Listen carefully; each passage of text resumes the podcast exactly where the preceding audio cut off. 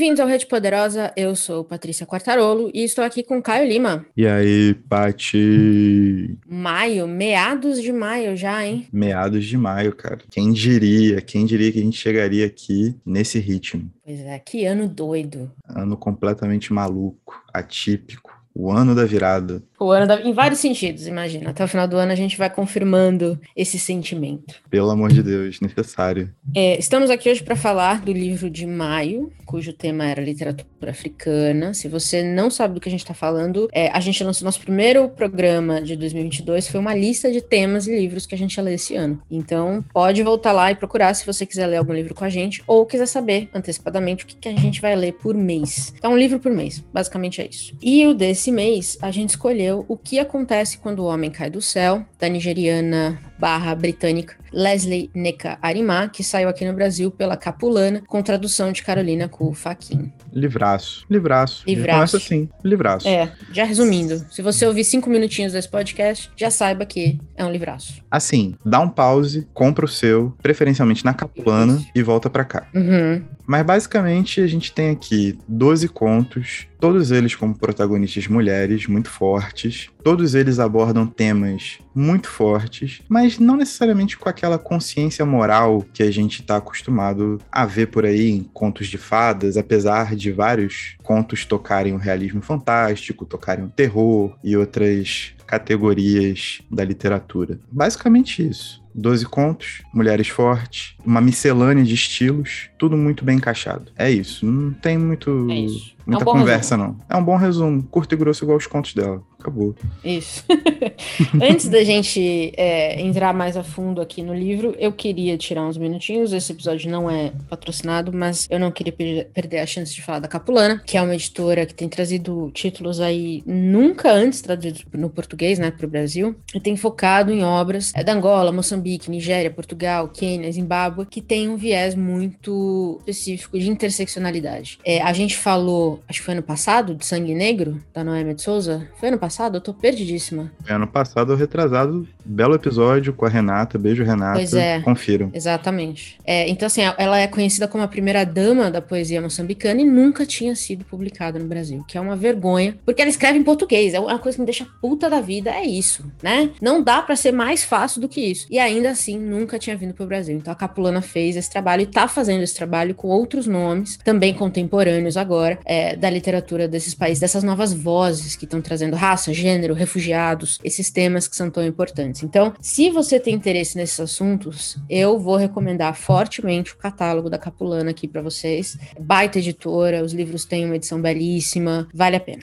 E eu acho que o comprometimento da Capulana com a questão da curadoria, né, a qualidade daquilo que eles estão trazendo, é primordial. Eu, particularmente, ainda não li um livro que eu não tenha gostado muito da Capulana. né? Verdade. É, Isso é uma coisa recorrente, tipo, é um comentário recorrente meu, inclusive em, em rede social. As pessoas que estão próximas a mim têm o mesmo tipo de postura, então isso reflete de duas uma. Ou todo mundo tá errado, ou a Capulana é muito boa. Eu prefiro acreditar que a Capulana é muito boa. Eu também acho, hein?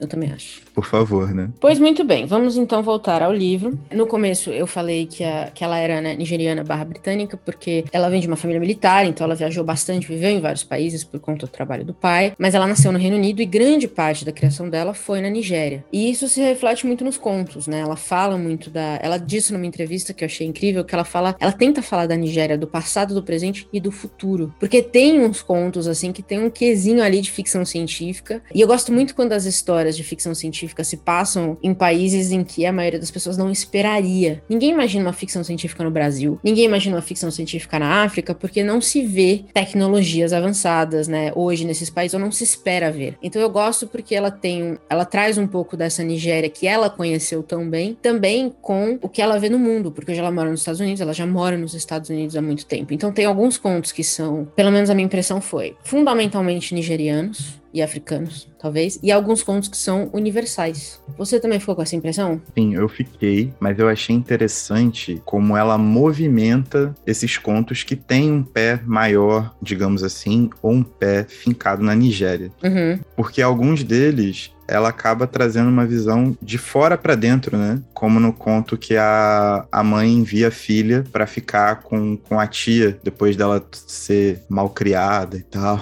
Como se fosse um, um, um tipo de, de reformatório, sei lá o quê. E aí é, é isso, tipo, é uma descendente direta de nigerianos, mas totalmente criada nos Estados Unidos, com a cultura americana, conhecendo essa nova cultura muito próximo. Mas é uma cultura que ela vê um passado refletido, que é o passado da mãe, pelo qual ela sempre soube, um passado que vai sendo transferido a partir de, de das conversas, do cotidiano. Ela, e ela se depara com aquilo acontecendo no presente, né? E existe essa, essa transição de, de coisas simples do dia a dia. Isso eu achei muito impressionante na literatura da Leslie. Que a fofoca de antigamente não é a mesma fofoca de hoje, mas ainda é fofoca, sacou?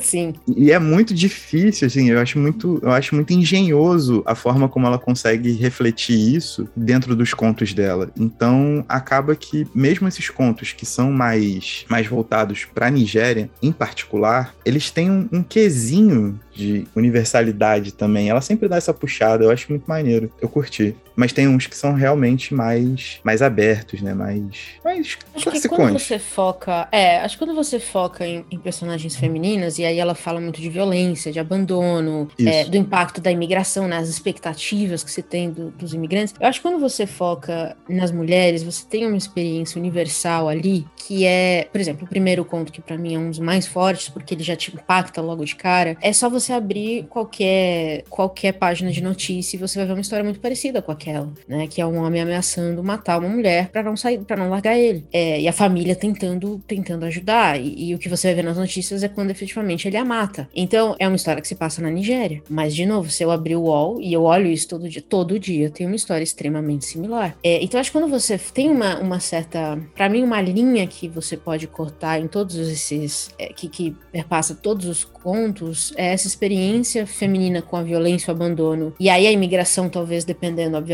do, do né, de onde você mora e de como essas expectativas se, se manifestam, mas mesmo isso, mesmo se você não for uma imigrante, existe uma expectativa de atuação feminina em público que também ela é igual em todo lugar. Então a mulher em público ela tem que ser, de certa forma, né, recatada, bela e do lar. Eu lembro uma vez, recentemente teve, não sei se você viu no, no Twitter, rolou a polêmica do Twitter, uma das recentes é que uma mãe tinha sido barrada para entrar num bar com a criança de colo, um bar no centro de São Paulo no meio da tarde. Progressista, e aí, né? isso, aí o grupo se, se dividiu entre, não só isso, mas o grupo se dividiu entre, ao invés de falar do problema real que a gente estava vendo ali, o grupo se dividiu entre, mas você não tinha que estar tá lá com seu filho. O povo, né? Então, assim, o bar tem direito, porque não é um lugar para criança, e o pessoal falou: não, mas peraí, mas é, é um bar no meio da, de uma tarde, ele é aberto para família, para todo mundo. Então, a conversa não era essa. Tinha, tinha coisas por trás dessa conversa que eram mais importantes. Mas o que eu fiquei pensando muito em vendo o povo debatendo para frente e para trás ali, era justamente isso, essa expectativa do que a mulher deve ser, nesse caso uma mãe, né? O que que ela, ela é mãe solteira, ela, ela, ela foi encontrar uma amiga, ela tinha que levar o filho, ela não tinha opção. Então assim, o que, que a gente espera das mulheres? E eu acho que a, a Leslie aborda isso de uma maneira,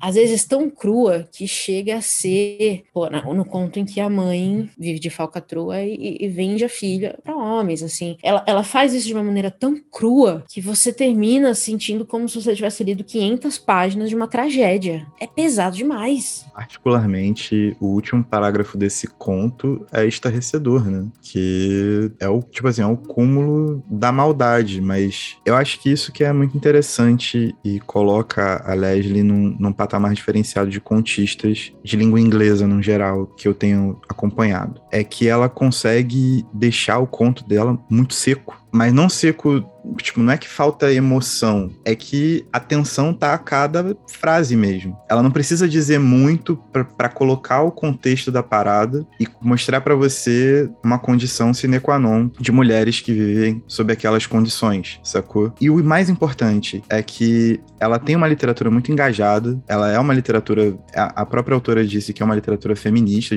porém ela não tenta dar sabão em ninguém, assim, ela escreve com muita liberdade criativa, explorando até o talo a tragédia, tipo, a maldade, sabe? E uma maldade provocada por uma mãe numa filha, por uma mulher em outra, sacou? Por uma pessoa em situação de pobreza em outra pessoa de situação, em situação de pobreza. São vários pontos de ligação que ela tensiona de uma forma muito, muito brutal, muito cruel. Ainda assim, você entende o contexto, você coloca aquilo pra frente, você absorve aquela porrada e ao mesmo tempo ela abre esse leque de possibilidades sem querer te dar um, uma lição de moral ou uma forma de como proceder. A literatura dela não é um conjunto de formas, sabe? Ela conta histórias, ela cria histórias, e essas histórias, algumas são um pouco mais esperançosas, algumas são um pouco mais cruéis, algumas são totalmente mais cruéis, sacou? Nenhuma delas exatamente muito feliz.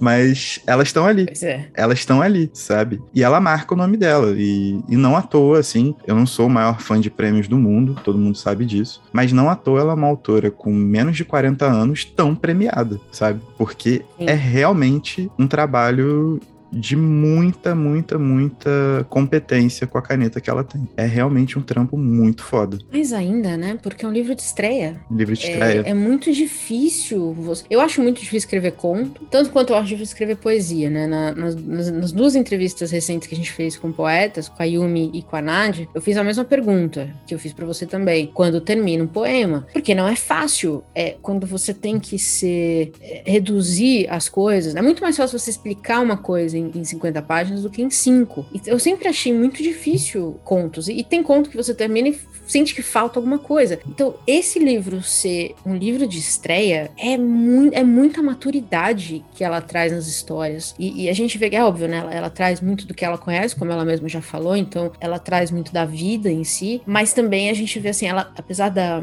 dela não ter passado a vida inteira na Nigéria, ela traz questões históricas que, que vêm junto com, com fami traumas familiares que, que vêm junto. Então, por exemplo, ela contou, ela, numa entrevista, ela disse que o, o conto em que o pai, que é militar, conta histórias de guerra para a filha, veio do pai dela. O pai dela fazia muito isso. Lidava muito com, com problemas que ele teve, né? De, de coisas que ele viu e tudo mais. Então ela cita Biafra, por exemplo, que é uma questão incrivelmente sensível na Nigéria, né? Que, que foi a tentativa da, da República de Biafra, que era um estado secessionista, secessionista, perdão, da Nigéria, que durou três anos só. Então, assim, é, é, é um, eu acho que ela traz a questão de país, um país que viveu em conflito, e talvez até hoje tenha alguns conflitos, né? Porque ainda tem os grupos étnicos que, que, que dividem o território, ela traduz esses conflitos muito bem nos contos, às vezes sem mencionar nada disso. Sim. Que é um talento do caralho. Porra, é muito impressionante. Tipo, falando assim, pô, eu vou usar uma parada que eu não gosto de usar porque é, é a top da gourmetização das coisas, né? Mas ler a Leslie é realmente uma questão de, de uma experiência. Tipo, uma experiência de uma literatura que não abre mão de ser o que ela pretende ser sacou? Isso é, às vezes isso parece muito difícil hoje, manja. Dentre todas as influências que você que você tem em volta, todos os assuntos e as pautas que tem que ser abordadas, ela não deixa de, de e não deixa de ficar claro em momento nenhum no livro. Você não precisa pesquisar falas dela, se ela teve algum problema, alguma polêmica de Twitter, você não precisa pesquisar absolutamente nada. O livro coloca você dentro daquilo que ela promove como ideia. Ponto. E ao mesmo tempo ele não abre mão de ser um livro de ficção. Outro ponto positivo é que ela não se rendeu para autoficção, né? a única parte Amém. autobiográfica é justamente a do pai, o resto é tudo, tudo ficção. E mesmo assim, não é, ela não diz isso. Não é óbvio. Não, não. Você poderia ser que ela veio de uma amiga cujo pai também era militar, assim, não, não é claro. É, eu fui saber disso porque eu vi numa entrevista, mas, é, enfim. É, além de tudo isso, ainda tem a grandíssima variedade de gêneros dentro da ficção com, que, com os quais ela brinca nos contos, né? Então, acho que você falou no começo que tinha um pouco, tem um pouco de realismo mágico, tem uma ficção científica muito doida, que, que é o Conto dos Matemáticos, que eu adorei, porque ela traz o futuro, né, que é quando os matemáticos podem tratar a dor com uma fórmula, e aí ela também coloca no, em alguns contos, assim, a questão colonial, porque tem um conto muito bom em que ela conta, ah, não, porque aí os, os britânicos pediram pra vir pra cá, né, porque o território deles acabou, mas quando eles chegaram aqui, eles fizeram o que eles sempre fazem, eles nos traíram. E é isso, é uma frase, é uma frase, é só isso. E eu gosto quando essa sutileza vem muito forte e você sente o impacto, mas você continua lendo e agora você entende uma coisa nova sobre a relação desses países. De novo, é sutil e é forte ao mesmo tempo, que eu acho que é um, é um talento muito grande você conseguir fazer as duas coisas. Porque senão também fica cansativo, né? E outra, e também poderia ficar cansativo essa variação de gênero. Podia ficar, podia aparecer uma, uma autora que não sabia muito bem onde ela queria ir, mas nenhum momento dá essa impressão. Na verdade, eu terminei o livro achando que a, a Leslie podia escrever qualquer coisa, qualquer coisa que ela quisesse. O próximo livro dela pode ser literalmente qualquer coisa. E de novo, que talento incrível. Sim, perfeito. Uma pausa nesse episódio para te contar umas coisas muito legais. Você sabia que o Rede Poderosa tem um site? No www.centralredepoderosa.com.br você encontra as referências de tudo o que falamos nos episódios e a lista completa das recomendações dos BOs. No Spotify e no Deezer você também pode acompanhar a playlist Rede Poderosa Modo Shuffle, com as músicas que usamos nos episódios e também o que recomendamos nos BOs. Ouvindo os nossos episódios pelo aplicativo Orelo, você nos ajuda a remunerar toda a cadeia de produção que traz cada episódio para você. É só baixar o aplicativo e buscar por Rede Poderosa, e o aplicativo é gratuito. Por fim, você pode nos seguir no Instagram, no arroba Central Rede Poderosa, para saber tudo o que está para sair, ver os posts especiais que eu e o Caio preparamos toda semana e ainda teremos uma caixinha de pergunta toda terça-feira para você comentar e perguntar o que quiser. Nós responderemos e comentaremos os envios nos episódios do Chá Revelação. E agora, de volta à programação normal existe um, uma questão em livros de conto que é sempre como você monta, né? Porque o conto por si só, né, eles são peças separadas, mas eles quando em conjunto ali, quando proposto dessa maneira que o livro da Leslie foi proposto, eu acho que a forma como eles se encaixam, ela muda completamente a percepção que a gente tem daquilo que a gente está lendo. Principalmente nós que somos acostumados a pegar um livro de contos e ler o livro de conto normalmente em sequência. Principalmente quando a gente gosta muito, né? Tipo, a gente gostou do primeiro conto, parte pro segundo, parte pro terceiro, uhum. quarto, quinto. Existe uma, uma domesticação do romance sobre as nossas sobre os nossos pontos de vista como leitor que é muito forte, que muitas vezes impede que a gente leia um conto e separe e tudo mais. Mas é aí que eu acho que é outra grande parada. Tipo, o, o livro foi muito bem montado. E essa transição entre tempos, né? Entre o passado, o presente e o futuro, esse futuro especulativo que ela tenta recriar em alguns contos, ela tem um, uma fluidez muito forte, algumas vezes dentro do próprio conto, mas aqui eu estou tratando da sequência, da, do posicionamento dos contos no livro, quanto essa questão dos estilos literários, né? Tipo, ela especula com terror, ela especula com ficção científica, ela especula com realismo mágico, ela dá um toquezinho na fantasia, daqui a pouco ela vira e mete um conto realista muito forte, sabe? Uma tragédia familiar, sabe? Qual é uma história de guerra, pode crer. E ela faz isso se encaixar muito bem muito bem. Eu acho que eu vou trazer até uma polêmica aqui, momento polêmica. Mas hum. na minha visão, assim, da forma como tudo isso conversa, da forma como ela colocou, montou esse livro e como ela coloca essas protagonistas nas histórias e vai narrando, isso se aproxima muito mais de uma ideia de fractal que eu me afeiçoou do que, por exemplo, Meninas, que foi o primeiro livro que a gente pegou no ano, sacou? Eu concordo, e, e, acho que eu comentei no BO, que saiu faz umas duas semanas, que eu gostei mais desse do que do Meninas. Acho que tem também uma questão importante, que é o Meninas tá contido, tá muito contido ali pela, pela decisão da autora de falar de uma faixa etária muito específica e num país muito específico, né? Num, num momento muito específico da Rússia. Então ele, ele, é um livro contido. E o que a Leslie faz, ela, ela é, assim, a Leslie tem, é como se a Leslie tivesse o mundo inteiro para brincar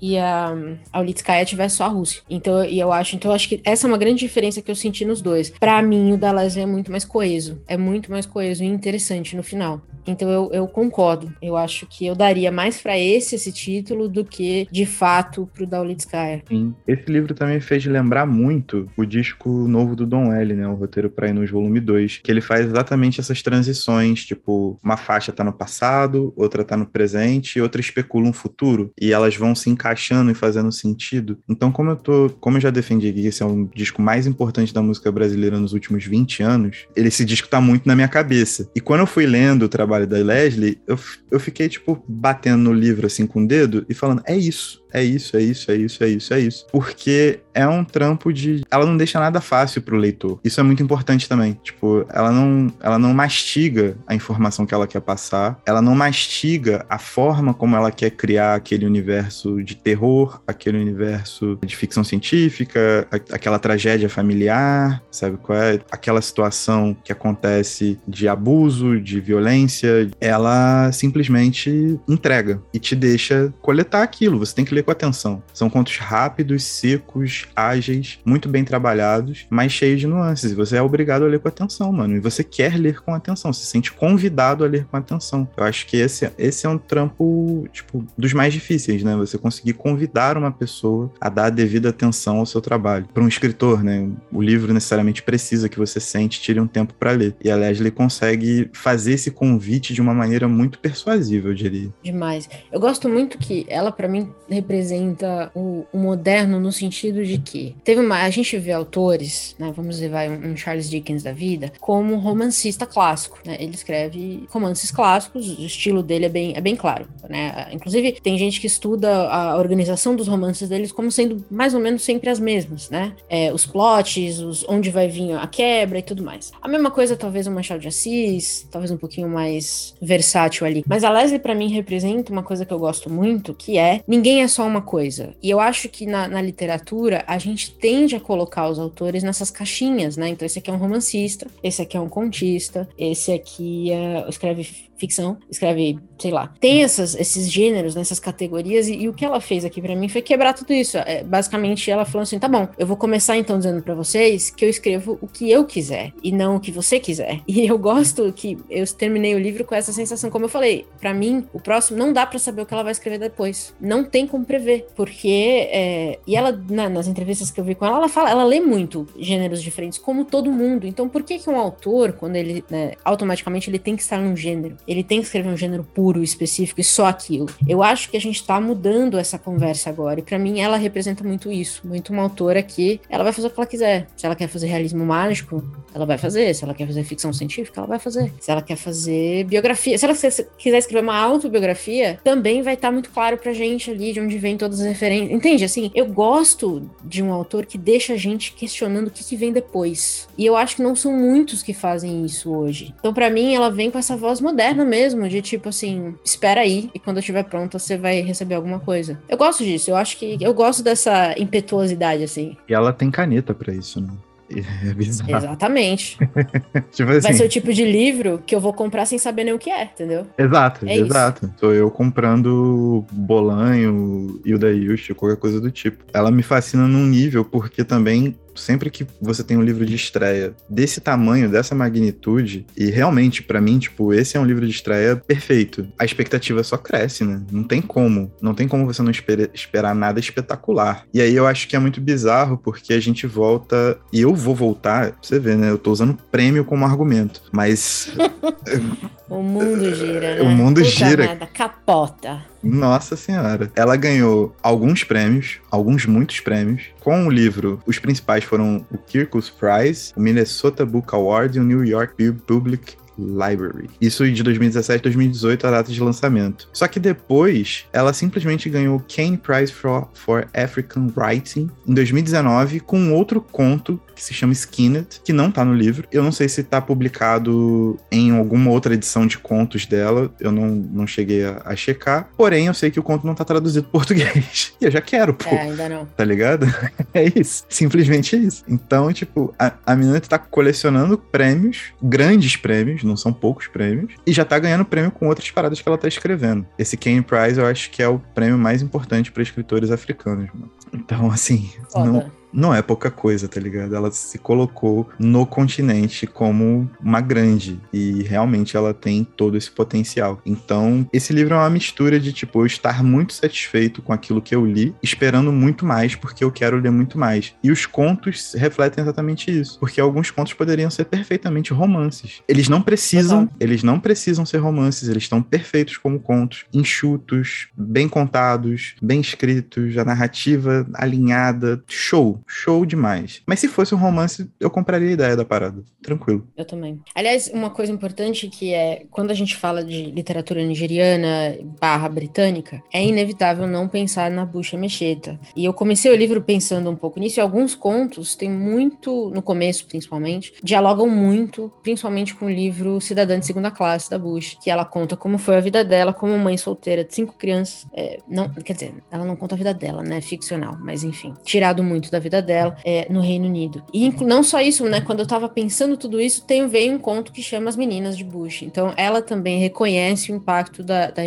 no próprio trabalho. Eu achei muito bonita, muito bonita essa homenagem, porque eu tenho visto poucas hoje autoras fazerem homenagens tão claras assim à Emecheta, e eu acho que ela trilhou um caminho muito pesado que essas autoras hoje também usam, sabe? Então achei bonita essa, essa homenagem a Bush, merecidíssima também. O conto é muito bonito, inclusive é um dos meus preferidos preferidos, é As Meninas de Bush, e, e, achei bonita essa, essa homenagem. Então, se você ler esse livro e gostar, recomendo muito que você busque as obras, ou vice-versa, né? Ou se você gostar muito das obras da Bush e Mecheta, acho que esse também é um livro que vai falar muito com você, porque eles se dialogam bastante, assim. Perfeito, e eu acho que a homenagem a Bush, além de ser essa reverência, é muito relacionada à forma como a própria Leslie vê o poder transformador da literatura, sacou? Porque ler e escrever, né, e poder publicar, a gente acompanha nesse, nesse livro ficcional da Bush, O Cidadão de Segunda Classe, e nos outros também, mas baseado em, nas experiências dela, que isso foi um ato de transformação, foi um ato libertador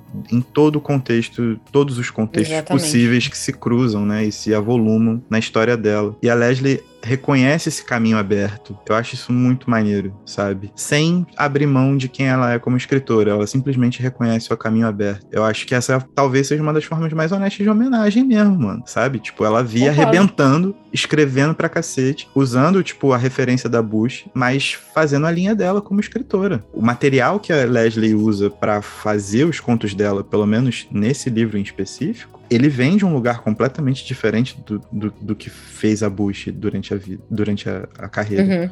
Mas ainda assim, elas conversam, elas conversam muito, sacou? Elas se cruzam em muitos pontos, não só pontos de uma realidade material, uma realidade de vida, mas em pontos literários. Elas se cruzam sim. Eu acho isso muito foda. Acho isso muito foda. Ela conseguiu transformar a referência, puxar a referência para ela e render uma das homenagens mais bonitas que eu vi nos últimos tempos, assim, em relação à literatura real. Achei também.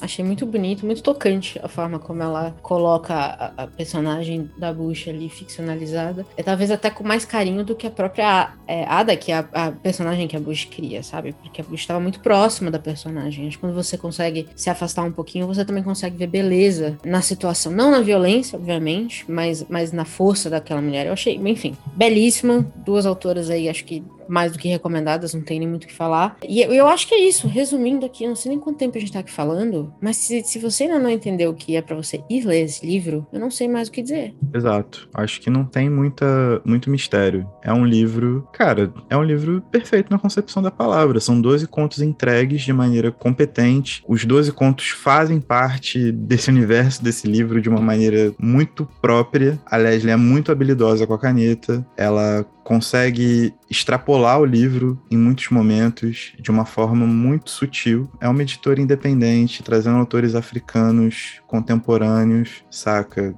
É, é um trabalho de resistência fudido que a Capulana faz há muitos anos também, abrindo espaço, abrindo discussão, abrindo caminho, sacou? Eu acho que, que vale a pena por todos os motivos possíveis, sabe? Então, se você ainda não leu, vá ler, vá conhecer o catálogo da, da Capulana. E Capulana, depois dessa, por favor, traga mais Leslie Neca Arima. Total. Porque... Fique em cima dessa mulher. Exatamente. Manda e-mail. A gente faz um mutirão no Instagram dela. A gente bota nossos seguidores para perturbá-la. Come to Brasil. Exatamente. Com as, com as bandeirinhas insuportáveis. Todo post dela, 50 mil comentários. Exatamente. Porque é isso que a gente quer. Nada mais que isso. Bons livros de excelentes autores. Mas muito bem. Tá entregue, acho. Vou perguntar para você, mas na minha concepção está entregue. E é isso. Resumindo, valer Leslie Neka Arima e ficar de olho, porque acho que vem uma grande carreira por aí. E a gente tem a chance, o privilégio de ver essa carreira nascer. Eu gosto muito disso. Eu acho que vai vir coisa. Esse é bom, mas eu ainda sinto que tem ali um livro dentro dela que a gente ainda vai ficar maluco. É, mas. Né?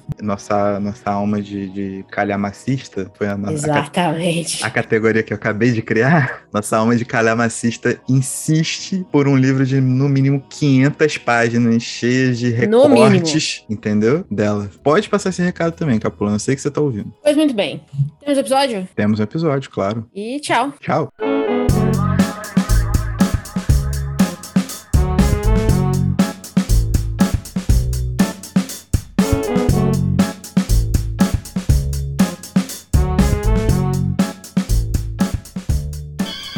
Want you to know the power of the underground. We'll fight alone, just as we used to do in those days. All right. Fight just like we used to do.